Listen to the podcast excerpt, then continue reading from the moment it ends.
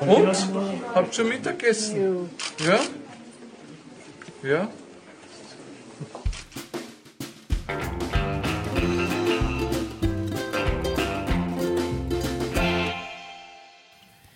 Ihr hört den Podcast des Left Wing Social Club.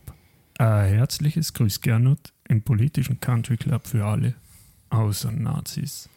Mein Name ist Simon, hier bei mir sind Fabian und Heinz. Hallo Simon. Hallo Simon. Servus Burschen. Servus, schöner Tag heute. Ich freue mich. Ich habe euch ja das letzte Mal von meinen schwäbischen Wurzeln erzählt und von meinen nicht vorhandenen Spendierhosen. Aber das scheint jemand gehört zu haben, dieser Wöginger, der Generalsekretär der ÖVP. Klopopmann.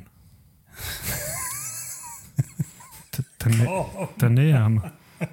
Na, der Würginger war es. der Hack-Absolvent, oder meinst du? ah, der, ja genau. Genau. Äh, sollen wir uns mal anhören, was der gesagt hat? An und für sich ist es in jedem Haushalt logisch, dass man auf Dauer nicht mehr ausgeben kann, als man einnimmt. So leben wir bei uns zu Hause und so verlangen es wir auch im Staatshaushalt. Da redet gerade der Richtige von der ÖVP. Wenn man jetzt einmal vom Johannes Huber die Statistik anschaut zu den äh, Parteikrediten, da ist ja die ÖVP ganz vorne dabei, mit Abstand. Wenn ich jetzt auf Twitter wäre, dann würde ich sofort reinschreiben, Hashtag Whataboutism. Ja, guck dich doch mal an. Na, stimmt ja. Wir sollten wieder die Meta-Ebene verlassen von der Politik. Reden wir mal drüber, was die Schuldenbremse eigentlich bedeutet.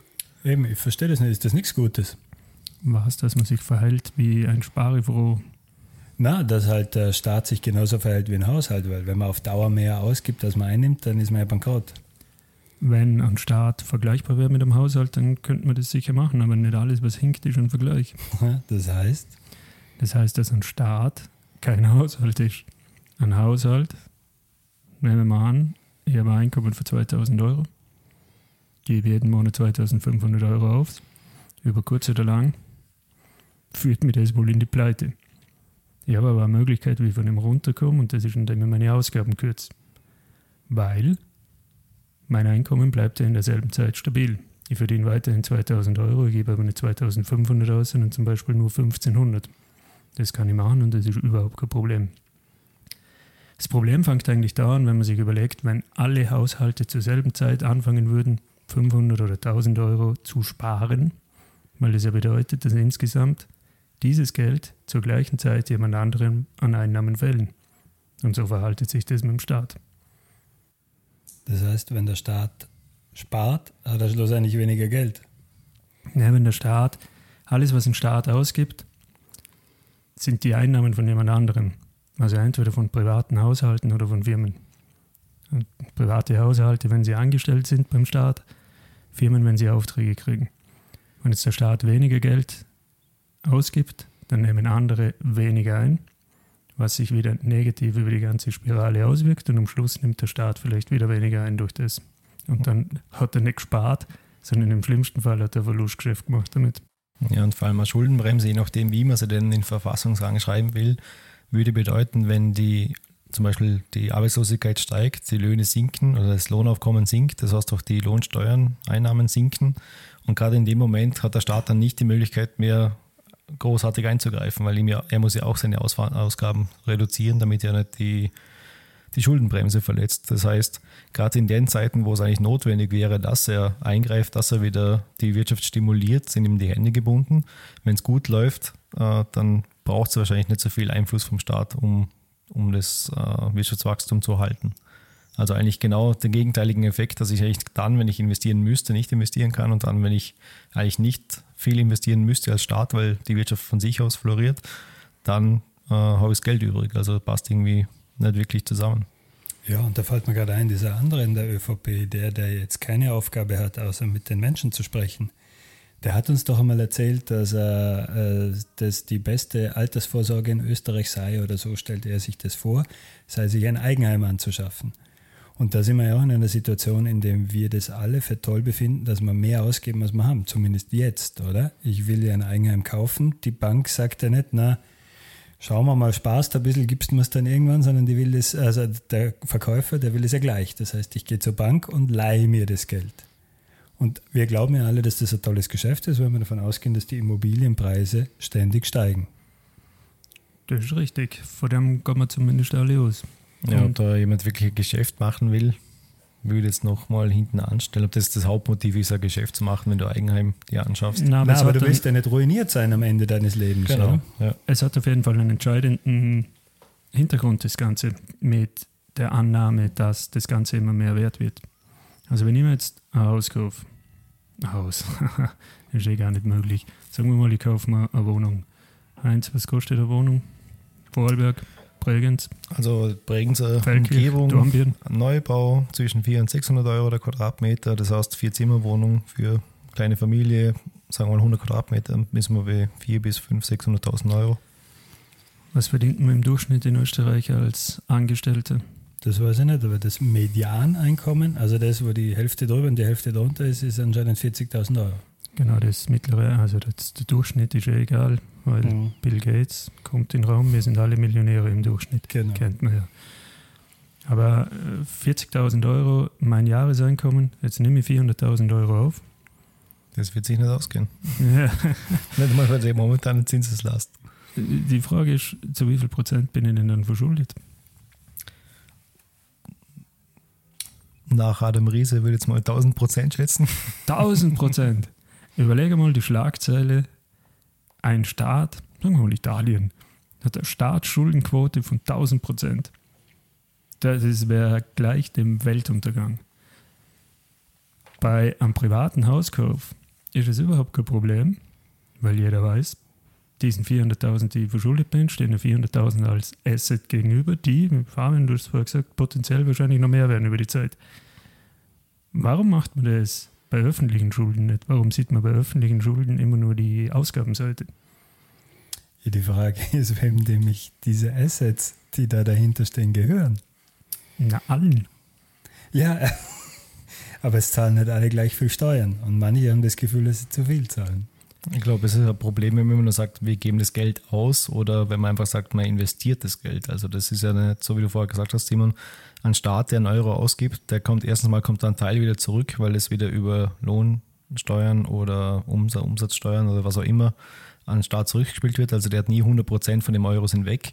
Und zweitens investiert er normalerweise in etwas, wo dann noch mehr draus, äh, sag ich mal, an Zinsen ist es blöd gesagt, aber wo wieder mehr draus entsteht, als jetzt dieser eine Euro, den er investiert hat. Also nehmen wir mal Bildungseinrichtungen oder was auch immer oder irgendwelche Infrastrukturprojekte. Ähm, es gibt natürlich auch solche Ausgaben, wo jetzt dann nimmer oder quasi nur noch der Teil zurückgibt, der dann wieder konsumiert wird, wenn es zum Beispiel Renten sind oder sowas. Äh, aber die ÖVP redet ja immer nur von diesen Ausgaben, die irgendwie in den Sozialbereich reingehen, weil dass die ÖVP gemeint hätte, dass man irgendwo mal bei Wirtschaftsförderung oder sonstigen Ausgaben sparen soll. Das war ja nie der Fall. Es geht immer um irgendwelche Mindestsicherungsbezieher, die man jetzt dann noch schikaniert und solche Dinge. Äh, Also eigentlich um die Peanuts und nicht um das große Ganze. Also da hat man sich ja nicht herangewagt, beziehungsweise ist es ja auch nicht wahrscheinlich die Klientel von der ÖVP, die es irgendwie, äh, die nichts gespendet hat. Und wenn man jetzt die Neos hernimmt, die genau bei dem ganzen Thema eigentlich mit der ÖVP mitziehen, glaube, die waren sich so oder freuen sich so wahnsinnig, dass sie da das Schweizer Modell jetzt in der Verfassungs-, äh, mit der Schuldenbremse äh, mitbringen. Warum auch immer das so wichtig sein soll, das, das ist wahrscheinlich für uns Vorarlberger einfach wichtig, dass wir uns mit der Schweiz vergleichen können. Aber die Neos, das ist eigentlich der Punkt, den ich machen will, die Neos, die also wahnsinnig auf den Bildungsbereich setzen. Bildung als Chancengleichheit. Sind aber dieselben, die uns im Endeffekt auch immer erzählen, dass Schulden heißt auf den Kosten unserer Kinder leben. Wenn es aber Investitionen, wie du sagst, im Bildungsbereich, nicht Schulden in dem Sinn sind verprasstes Geld, sondern ja Investitionen in unsere Kinder. Wie passt die Argumentation für euch zusammen? Für mich hinkt die irgendwie. Ja, das ist vielleicht die politische Verkürzung halt, die da wieder zuschlägt, aber ich sehe schon den, den Denkfehler, dass man da alles über den Kamm schert und äh, Schulden quasi verteufelt, einfach aus dem Grund heraus, weil man halt sagt, der Staat, schlanker Staat, äh, weniger Ausgaben, Steuerquote runter, das ist ja das Hauptziel für ÖVP und NEOS oder halt eines ihrer wirtschaftspolitischen Hauptziele und ähm, Bildungsbereich könnte man, also das passt halt dort nicht dazu. Da könnte man schon vorstellen, dass sie da nochmal differenzieren, wenn man da genauer mit ihnen diskutiert drüber. Aber die Stoßrichtung geht ganz klar in die gleiche Richtung. Ja. Weil du hast ja am Schluss vom Tag eigentlich das Gefühl, dass man, wenn man über öffentliche Finanzen redet, das Geld einfach weg ist. Mhm. Die Schulden machen, um es zu versaufen oder Spaß zu haben. Ja, das Aber gleiche, nichts das gleiche wie jetzt diese Wahlzuckerl-Diskussion. Und es geht ja gar nicht darum, was da inhaltlich ist, sondern es geht darum, Geld zu sparen. Beziehungsweise da war ja der Sobotka in, war das ORF-Report oder irgendwo war er vor kurzem mal, wo sie ihn interviewt haben und da hat er ja gemeint, dass die Beschlüsse, die ja die Regierung sowieso gefasst hätte, die sind ja budgetiert, darum kann man die ja ruhig noch beschließen, das sind dann keine Wahlzuckerl, wenn man das jetzt macht. Ich glaube, das war dann Pflegevalorisierung oder sowas. Und das ist halt auch wieder dann, nachdem die Regierung, die gibt es ja nicht mehr, aber angeblich das Regierungsprogramm für ihn ist ja noch aktuell und das gehört dann auch umgesetzt, weil es war ja geplant. Und das sind dann keine Wahlzuckeln und alles, was andere Parteien vorschlagen, ob es jetzt, jetzt wirklich das Budget wirklich beeinflusst oder nicht, sind dann Wahlzuckerl. Das ist einfach so eine Pseudo-Diskussion, die hat ja nichts mit den Inhalten zu, zu tun und auch nichts mit irgendwelchen Budgets, sondern ist eine reine Wahlkampfdiskussion. Ich muss jetzt euch noch einmal eine Frage stellen. Die Steuergelder, die, oder die, die, das Geld, das der Staat zur Verfügung hat oder auch nicht, das er jedes Jahr ausgibt, das gibt er ja, das versandet ja nicht irgendwo, das kriegt ja irgendjemand. Teilweise, vielleicht schon. Naja, ich meine, äh, aber der Staat zahlt ja einen Haufen Gehälter für Beamte, die ganz gerne auch in ÖVP-nahen Gewerkschaftsorganisationen verbunden sind. Ähm, der Staat zahlt Pensionen. Der Staat zahlt natürlich Sozialhilfe und so weiter. Er sollte Infrastrukturmaßnahmen gewährleisten, er sollte die öffentliche Sicherheit gewährleisten. Wenn er jetzt sparen muss, muss irgendwas davon eingespart werden. Weil wir reden ja mittlerweile seit 96 erstes Sparpaket, was war das, Franitzky oder so ein Klima, ich weiß es nicht, davon, dass wir äh, uns besser, wie, wie war damals das Schlagwort, also wir müssen einsparen und wir müssen uns besser reorganisieren und besser strukturieren und so weiter. Irgendwann müssen wir das ja mal geschafft haben, oder? Und irgendwann muss man ja beginnen, Leistungen zu kürzen, wenn man weniger ausgibt. Ja, wobei ich glaube nicht unbedingt, dass es immer ums, ums Leistungen kürzen geht. Meine, äh, klar, das, das, das, das Problem, das man ganz generell hat mit Arbeitslosengeldern beispielsweise oder Sozialhilfegeldern, ist, dass die genau dann steigen und schlagend werden, wenn es wirtschaftlich bergab geht. Was aber ja der Sinn der Sache ist. Man nennt die Dinge ja automatische Stabilisa- Stabilisatoren, die genau dafür da sind, dass sie eben stabilisieren, das heißt, die Ausgaben steigen, wenn mehr Leute sie aus wirtschaftlicher Notlage in Anspruch nehmen müssen. Ist jetzt der Punkt, wo die Neos ja nur sagen, das Schweizer Modell, das sie da umgesetzt haben, garantiert genau das, dass man in solchen Zeiten eben doch mehr Ausgaben machen kann. Die Frage ist aber schon immer, warum soll ich denn in guten Zeiten nicht investieren, wenn mir die Infrastruktur vor der Nase zusammenfällt? Warum soll ich nicht in guten Zeiten in Schulen investieren, in Krankenhäuser, wenn es keine gibt? Das macht ja überhaupt keinen Sinn. Und warum muss ich da das in die Verfassung schreiben? Was ja im Endeffekt mir gegenüber als Politiker, wenn ich dann selber mal ins Amt gewählt wird, die Hände bindet und sagt, du bist von vornherein ein verantwortungsloser Verschwender. Es bindet ja nicht dir die Hände, sondern einen politischen Kontrahenten. Und das ist ja das, was ich das, das äh, arg Negative an dieser Sache finde, dass sie jetzt die eine Partei, weil sie vielleicht weiß, was sie tut, die andere, weil sie gern wüsste, was sie tut, und die dritte, weil sie das einfach geil findet, sich Wer jetzt wer? ja, die ÖVP weiß, was sie tut. Die Neos sind vielleicht Überzeugungstäter, wissen aber nicht, was sie anrichten und die FPÖ findet halt Sparen geil und deshalb sind sie da mit dabei, kapieren aber nicht, dass sie ihre, gerade ihr Stammklientel damit eigentlich verprellen. Die beschließen jetzt was, was einer, wie soll man sagen, etwas mehr ah, staatlich orientierten, vielleicht etwas mehr sozialer Marktwirtschaft orientierten Regierung in Zukunft die Hände bindet, außer die haben wieder eine Zweidrittelmehrheit. Und das ist eigentlich eine recht niederträchtige Aktion. Und eigentlich, äh, ja, fragt man sich, wie, wie äh, demokratiepolitisch sinnvoll sowas ist. Also was ja passieren sollte oder könnte, ist ja, dass die SPÖ im Bundesrat das Verfassungsgesetz äh, nicht oder halt dagegen stimmt und das dann abwendet Und dann wäre es ja auch eigentlich nur ein Wahlkampf-Gag, den die drei Parteien jetzt da machen, damit sie im Nachhinein dann sagen können, ihr seid ja für neue Schulen, ihr habt ja da dagegen gestimmt. Also das kann natürlich auch einfach ein Ziel sein, dass man das nur als Strategie quasi für den Wahlkampf jetzt noch macht, so wie, ich glaube, was war das, die Neos im Wiener äh, Stadtrat, Stadt, oder ich sag das, Wiener Landtag halt, äh, wo sie irgendwelche Umweltgesetze irgendwie durchbringen wollten, schnell, schnell. Und die Grünen haben dagegen gestimmt, weil einfach nichts dahinter war, außer Überschriften. Und ein paar Tage danach haben die Grünen dann auch sowas beschlossen. Und das sind genau solche Sachen, wo man einfach nur im Wahlkampf dann dem Kontrahenten vorhalten kann, der eher warte gegen irgendwas äh, für irgendeine Wahldiskussion dann 18 später. Also, ja, das ist ein guter Punkt, weil der Würginger oder wie immer der Typ heißt, August. August, der Gustl, hat es ja genauso formuliert. Sie haben nicht mit der ÖVP über die äh, SP, Entschuldigung, über die Schuldenbremse geredet, weil sie sagen, wer neue Schulden verhindern will, der stimmt mit und wer für Schulden ist, der lässt sein. Und das muss die SPÖ mit sich selber ausmachen. Aber wieder, und genau das finde ich den Scheiß, weil das wieder im Prinzip diesen Spin auf das setzt, um zu sagen, Schulden, rausgeschmissenes Geld, verjubelt für nichts, unter keinen Umständen jemals sinnvoll. Und genau von der Diskussion muss man ja wegkommen. Es geht darum, in was investiere ich und für was nehme ich Schulden auf und nicht, ob ich Schulden aufnehme. Und das sollte man wieder in die Diskussion reinkriegen. Und irgendwann habe ich eigentlich gemeint, dass, das, dass sich das Thema selber überholt hat, während man in Deutschland jetzt darüber redet, dass die Schuldenbremse sinnlos ist und dass man sie wieder loswerden will, fängt man bei uns an, sich die Schuldenbremse in die Verfassung zu schreiben. Das heißt, ob man jede depperte Idee mit zehn Jahren Verzögerung probiert einzuführen. Das ist der Schüssel-Dietz-Kurs.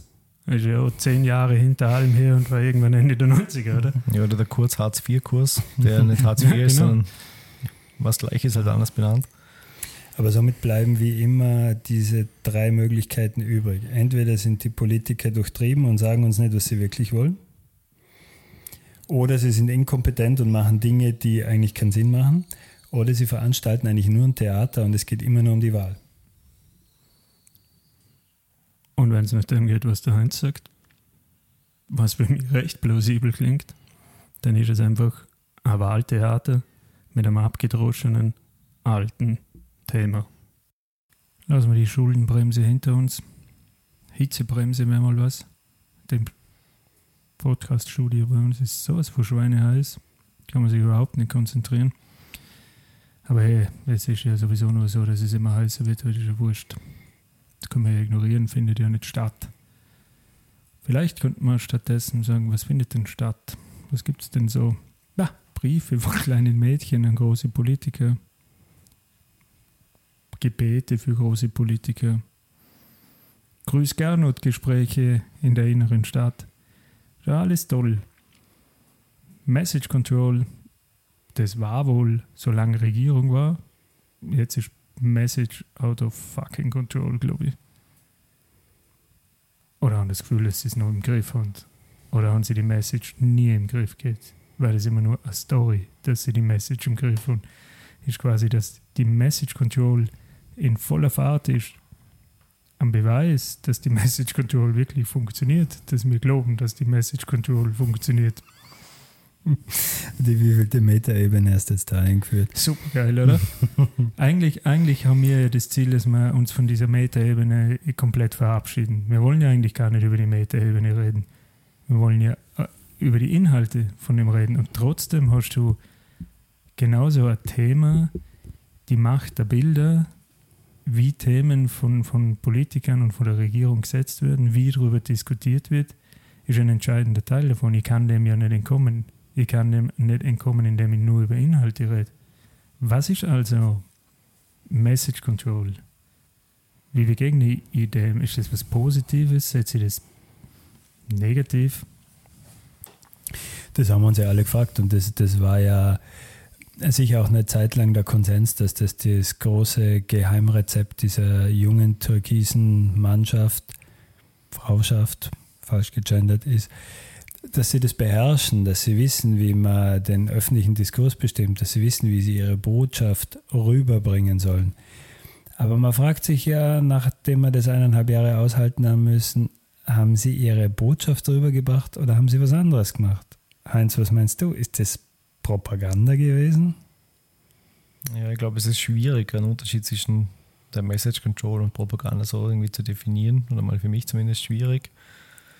Ähm, wie sie es uns immer verkauft haben, was ja das professionelle Neue war, war ja das nicht öffentlich streiten. Also zwei Regierungsparteien, die machen sich was aus und diskutieren und, und, und debattieren da intern und dann mit der Position, die sie dann am Schluss finden als Kompromiss, das verkaufen sie uns dann.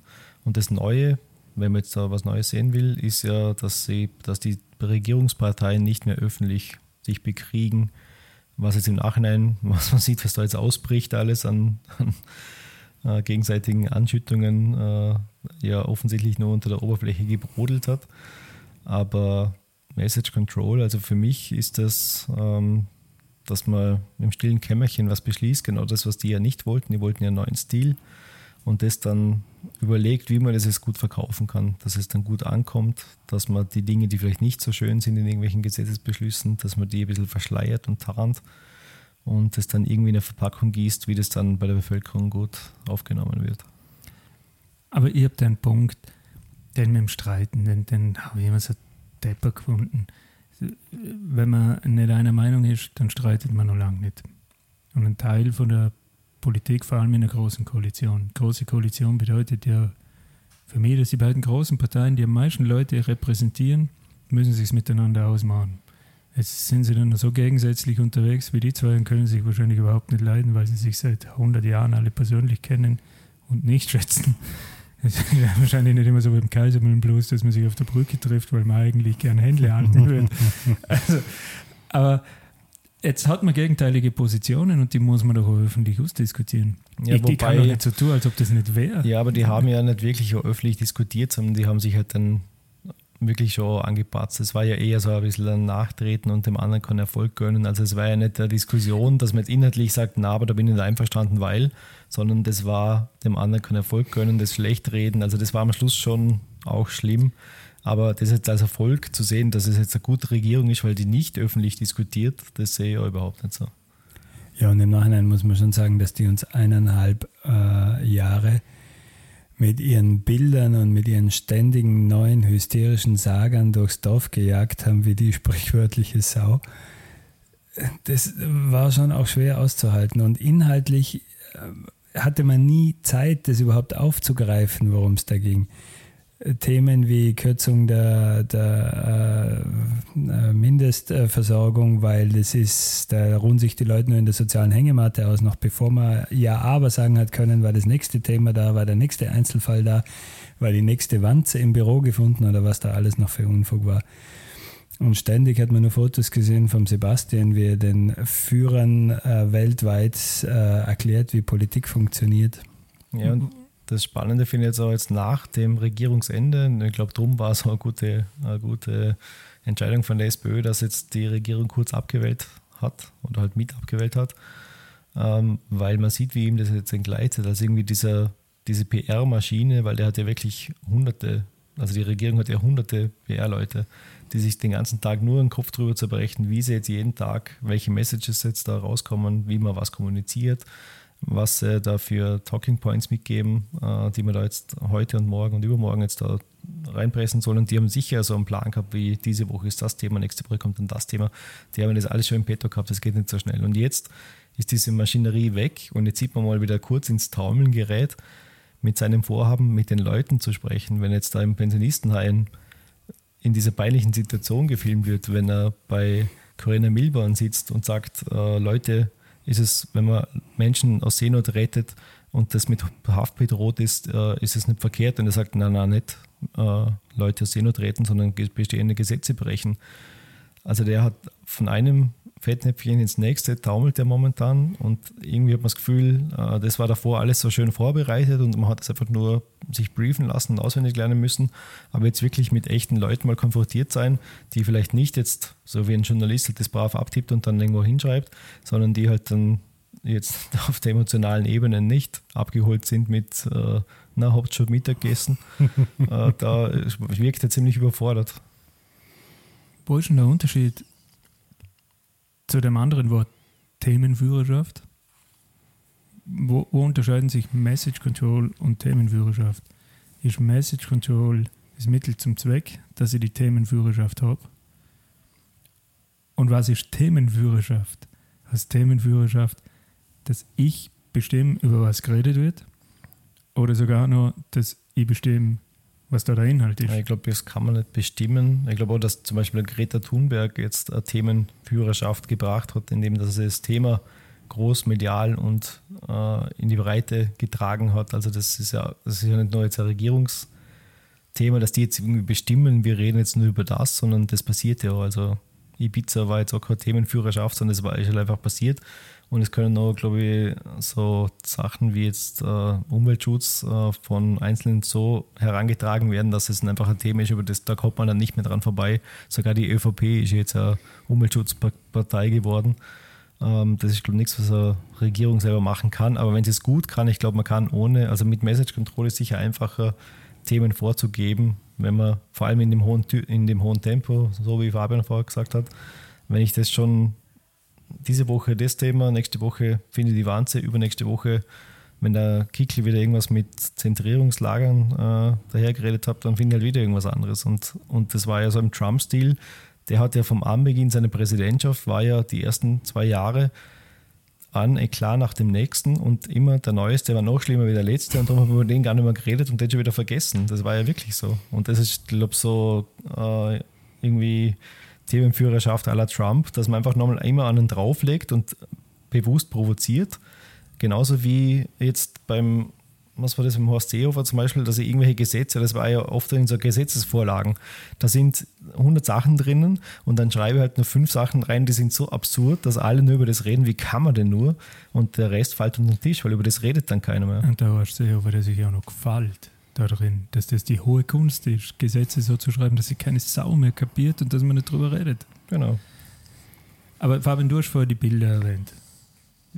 Ist die, die, die Bilderwelt, die faschistische Bildersprache von Sebastian, die aber im Prinzip der, der Kern, der hat sie in Schwarz-Weiß gehabt, der Sebastian hat sie in diesem Blauton.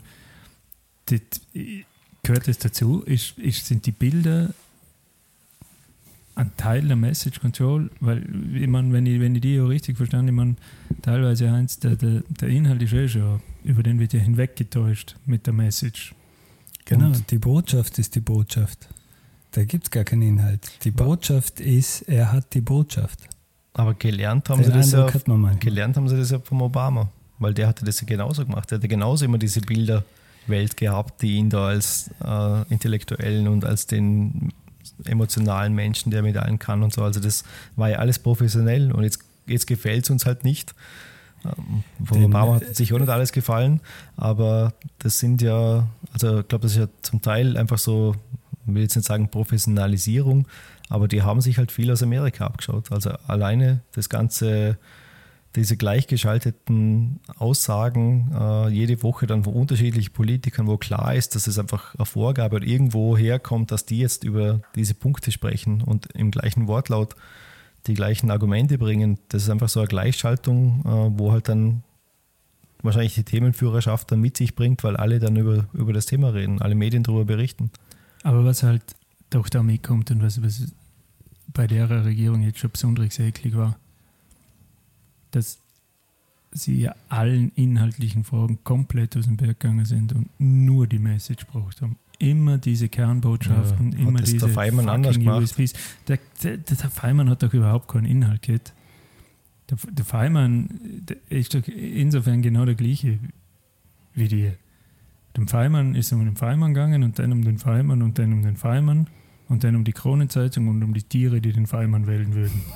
genau. Ja. Der hat es halt nicht so professionell gemacht, aber ich habe es schon probiert. Nicht so fotogen und schwarz-weiß ist genau gleich deppert wie in Sepia. aber weißt, sie sind schon, ich finde, sie haben am Ganzen schon nochmal äh, uns mhm. draufgesetzt. In diesem, dass du du siehst sie, du hörst sie und willst schon abschalten, weil du weißt eh schon, was kommt. Du hast ja schon im Standard aber, gelesen aber oder in warum der Presse. Hat, warum hat denn, es gibt, hat ja viele Medien gegeben, die haben die Regierung gelobt für die professionelle Message Control. Es war ja nicht mal ein Schimpfwort, sondern es war ja, die Message Control funktioniert. Aber haben wir das Thema, das, das, haben, wir doch, das haben wir doch schon mal diskutiert, weil das genau wieder diese Fuck-Meta-Ebene ist, auf die man sich dann so gern draufsetzt. Mhm. Und lieber schaut, wie verhalten sie sich taktisch und sind sie gut gebrieft. Es sind die ganzen Politberater-Interviews ja. nach jeder Ja, als Diskussion. wären sie, als wären sie Politkritiker äh, und nicht äh, inhaltlich äh, kritisch. Also insofern muss man sagen, es ist ja witzig zum Zuschauer, wenn die Sache manchmal jetzt doch schief geht und man im Altersheim keine Aufmerksamkeit kriegt auf blöde Fragen oder Liebesbriefe von kleinen Mädchen, die falsch datiert sind und lauter solche Sachen, ist doch mal gut zum Sehen, dass die Sachen auch außer Kontrolle geraten können. Mal schauen, wo es hinführt. Ja, über das Thema Seenotrettung sollten wir schon noch ein bisschen genauer reden. Das war jetzt, finde ich, nicht nur schlechte Message Control von Sebastian Kotz, sondern das ist einfach die ganz miese Tour. Sich hinter Gesetzen zu verstecken und zu sagen, na, die sind halt so, daran muss man sich halten. Und das soll das einzige Argument sein und eine moralische Diskussion darüber, ob es jetzt nun sein kann, dass man Menschen ertrinken lässt oder nicht, ist dann damit nicht mehr zulässig. Also das kann man eben nicht durchgehen lassen. Also du bist nicht wieder eins der Meinung, dass das nur ein Fettnäpfchen ist, in das er da reingetreten ist. Das ist schon ein bisschen mehr als ein Fettnäpfchen. Und äh, das merkt man auch, dass das äh, im Moment der Stimmung nicht gerade zuträglich ist, was er da macht. Man kann alle Dinge unterschiedlich betrachten und immerhin ist, sind es Gesetze, die in Italien gemacht worden sind. Das ist ein Rechtsstaat. Das kann man jetzt nicht ganz vergleichen mit anderen Beispielen aus der Geschichte, wo Leute im Sinne des zivilen Ungehorsams gegen klassische Unrechtsstaaten vorgegangen sind, um zu zeigen, dass man, dass man damit nicht leben will. Sicher, wir leben in einem Rechtsstaat, aber auch hier kann man der Meinung sein, dass manche Gesetze eben nicht gerecht sind und soll sich dagegen auflehnen können. Jetzt Unrechtsstaat, ich zivilen Ungehorsam gibt es ja nicht nur geschichtlich betrachtet in Regimen, die man jetzt dann meistens im Nachhinein als Unrechtsstaaten tituliert. Also es ist ja nicht alles wie, weiß ich nicht, Gandhi. Du hast die Apartheid, du hast die, die Bürgerrechtsbewegung in Amerika. Das sind ja wahrscheinlich alles Beispiele, die für das dienen, was du, was, für den Punkt, den du machen möchtest, oder? Absolut. Ich meine, jetzt kann man natürlich sagen, die USA waren sicher kein Unrechtsstaat. Ja, das meine ich ja damit. Das, das, das habe ich ja damit gemeint, oder, dass du Beispiele Aber- aus, aus, aus Staaten, es Aber sie hatten natürlich da äh, Gesetze beschlossen, die eine Minderheit über eine Mehrheit beschließen hat können. Und das ist natürlich etwas, was man aus heutiger Sicht eine Unrechtssituation sehen würde. Aber auch da kann man jetzt einfügen, dass wir im, äh, gerade bei der Seenotrettung ja als Europäer Gesetze beschließen, die Leute involvieren, eben die, die zu retten sind oder nicht, die da überhaupt nicht mitreden können. Und das ist sicher der entscheidende moralische Punkt, wo man einsetzen muss und äh, wo, finde ich, äh, die, äh, äh, der zivile Ungehorsam absolut gerechtfertigt ist. Was die ja alle auch gemeinsam haben, sind ja, das sind ja alles so Bürgerrechtsthemen. Also da geht es ja um Bürgerrechte und in dem Fall äh, erweitert jetzt auf Schutzbedürftige. Ähm, und was die auch alle gemeinsam haben, da gibt es ja überall ein Gesicht dazu. Es gibt in Indien den Gandhi, es gibt den Nelson Mandela in Südafrika, es gibt die Rosa Parks in Amerika und vielleicht ist jetzt die Carola Rakete auch mal so ein Gesicht, hinter dem man stehen kann, weil man das ablehnt, wie momentan die Gesetzeslage oder halt überhaupt auch äh, der Umgang mit, der, mit dem Flüchtlingsthema in Europa eigentlich stattfindet. Drum, ich finde es gut, dass es jetzt mal so eine mutige Frau gegeben hat, die das auch, äh, oder auch andere, die das dann auch öffentlich so transportieren, dass da einfach ein bisschen mehr an Schwung mal in die Diskussion gekommen ist, dass sich jetzt da nicht alle verstecken können und da nichts dazu sagen können. Also nicht so wie der Kurz jetzt sagt, äh, Gesetz gebrochen und Pech gehabt, sondern dass jetzt vom, in Deutschland zum Beispiel vom Bundespräsident über, was ist der Heiko Maas, glaube Auslands, Außen, Außenminister oder so, ähm, dass die jetzt sich da mal auch einbringen müssen oder mal ihren Standpunkt deklarieren müssen, äh, dass da eine Diskussion reinkommt. Man kann dem Heiko Maas natürlich auch vorwerfen, sich jetzt da nur einzubringen, dass jetzt eine deutsche Staatsbürgerin jetzt in Italien vermutlich ins Gefängnis wandern muss, ist auch zu wenig, weil er kann ja auch in der EU mitwirken, dass das eigentlich nicht notwendig wäre, das zu kriminalisieren, sondern dass es da vielleicht legale Einreisemöglichkeiten gibt, dass es da endlich mal Fluchtursachenbekämpfung gibt. Da passiert ja nichts. Also die letzten wann war jetzt die große Flüchtlingskrise 2015, jetzt haben wir schon vier Jahre später. Äh, dazwischen gab es irgendwelche Diskussionen mit irgendwelchen Hubs und keine Ahnung, was da alles geplant war. Nichts davon ist passiert. Libyen ist immer noch ein, ein kaputter Staat. Ähm, da Ab- passiert einfach nichts. Ich, ich, ich würde gerne auf einen Punkt eher von dir, das mit den, sagen wir mal, den charismatischen Führerfiguren, die immer so vor diesen Bürgerrechtsbewegungen oder vor zivilem Ungehorsam stehen, das sind ja die immer, die man damit verbindet. Ähm, der Noam Chomsky, von dem kommt ja das Zitat, dass hinter all den charismatischen Führerfiguren immer tausende namenlose Männer und Frauen stehen, die sich für diese Veränderung einsetzen. Und dass das eigentlich die entscheidenden Charaktere sind und nicht diese Führerfiguren. Wobei es ohne die sicher nicht funktioniert. Was ich aber sagen möchte, ist, man sieht ja schon diese Spendenaktion, die jetzt für die Carola-Rakete gelaufen ist und wie viel Geld in Kleinspenden da auch aufgekommen ist, dass ja eine Bewegung jetzt da ist, die sich schon sehr stark für dieses Thema einsetzt, dass wir wieder eine Veränderung in einer anderen moralischen Betrachtung kriegen, als die, die wir jetzt lange Zeit gehabt haben. Man sieht es in Vorarlberg selber mit den Asyldemos, die auch sehr starken Zulauf haben. Das heißt, es tut sich was in dem Thema. Die Schwierigkeit, die wir haben, an den Punkten, die ihr jetzt alle schon mit eingebracht habt, ist, dass die Diskussion sehr komplex ist, dass da sehr viele Themen mit reinspielen und dass jedes einzelne von denen wahrscheinlich schon einen Podcast füllen wird.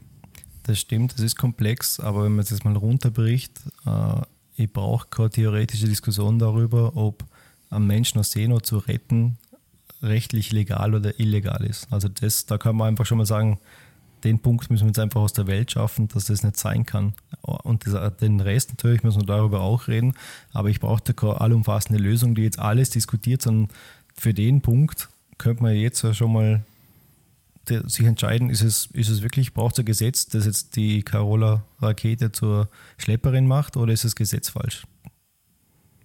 Also offen lassen kann man niemand.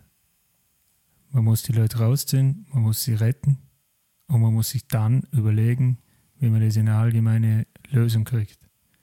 So zu tun, als ob das Saufen lassen ein Teil von der Lösung ist, da sind wir uns, glaube ich, einig, das ist ein kompletter Schwachsinn. Wir haben uns vor zwei Jahren einmal schriftlich mit dem Thema, mit dem ganzen Migrationsthema auseinandergesetzt. Das gibt es auf unserem Blog www.daspolitbüro.eu nachzulesen. Der Artikel heißt von Grüninnen, Kellernazis, Kurz und uns. Und ich glaube, dass wir wahrscheinlich in einer der nächsten Sendungen das Thema sicher wieder mal aufgreifen und einmal von der einen oder anderen Seite beleuchten. Damit wäre es das für heute. Wir sagen Vielen Dank fürs Zuhören. Danke fürs Dabeisein. Schön war's. Tschüss, ciao und auf Wiedersehen.